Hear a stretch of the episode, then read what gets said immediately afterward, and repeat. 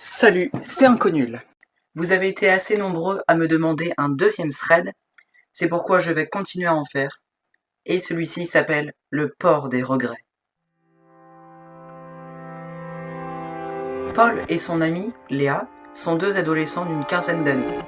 Ils rentrent chez eux après une petite soirée tranquille dans une ruelle à Marseille.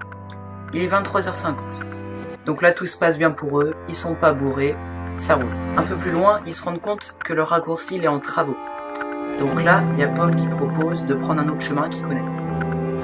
Sauf que Léa, elle est pas sûre. Elle se dit déjà le quartier il est mal famé, et là il y a Paul qui se met en avant et dit ne t'en fais pas, je vais te protéger. C'est un vrai héros c'est Paul, dis donc.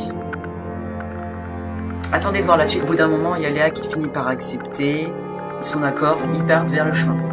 Un peu plus tard, ils passent devant un port, ce qui est normal à Marseille. En passant devant, ils aperçoivent un pêcheur avec un bonnet rouge vif. Il est en train de ranger ses filets. Et là, il y a Paul qui se demande dans sa tête, mais qu'est-ce qu'il fait là à minuit C'est vrai que c'est un peu louche. Donc les deux adolescents, quand ils passent à côté de lui, ils peuvent pas s'empêcher de le fixer. Ils regardent d'un mauvais œil, ils se méfient.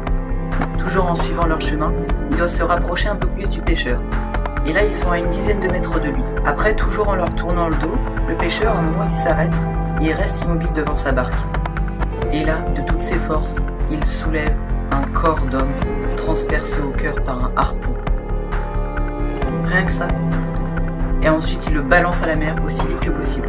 Léa, qui en a vu tous les détails, ne peut pas s'empêcher de pousser un petit cri. Du coup, le pêcheur, il se retourne automatiquement et il fixe les deux adolescents. Paul et sa copine y restent muets de stupéfaction, ils savent pas comment réagir. Et là, il y a le pêcheur qui sort un lance-harpon et qui fonce vers eux tout en les visant.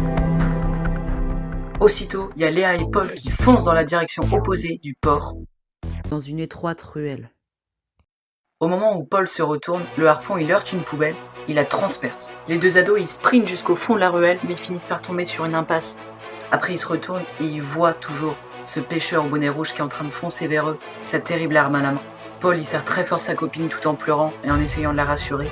Évidemment, ça ne marche pas. Pendant ce temps, le pêcheur il se rapproche à très grande vitesse de ses victimes et quand il est à quelques mètres, il se prépare à harponner. Ensuite, il y a Léa qui est prise de folie. Elle prend Paul à deux mains et elle le met devant elle. En une fraction de seconde, le pêcheur atteint Paul avec son harpon. Le corps sans vie de Paul fixe encore Léa et du sang sort de sa bouche.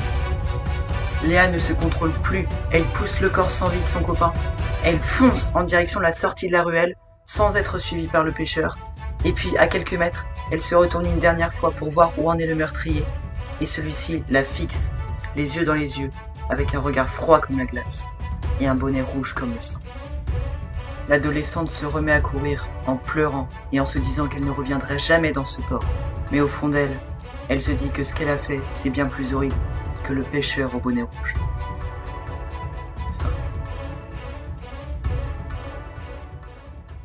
J'espère que ce deuxième thread vous a vraiment plu.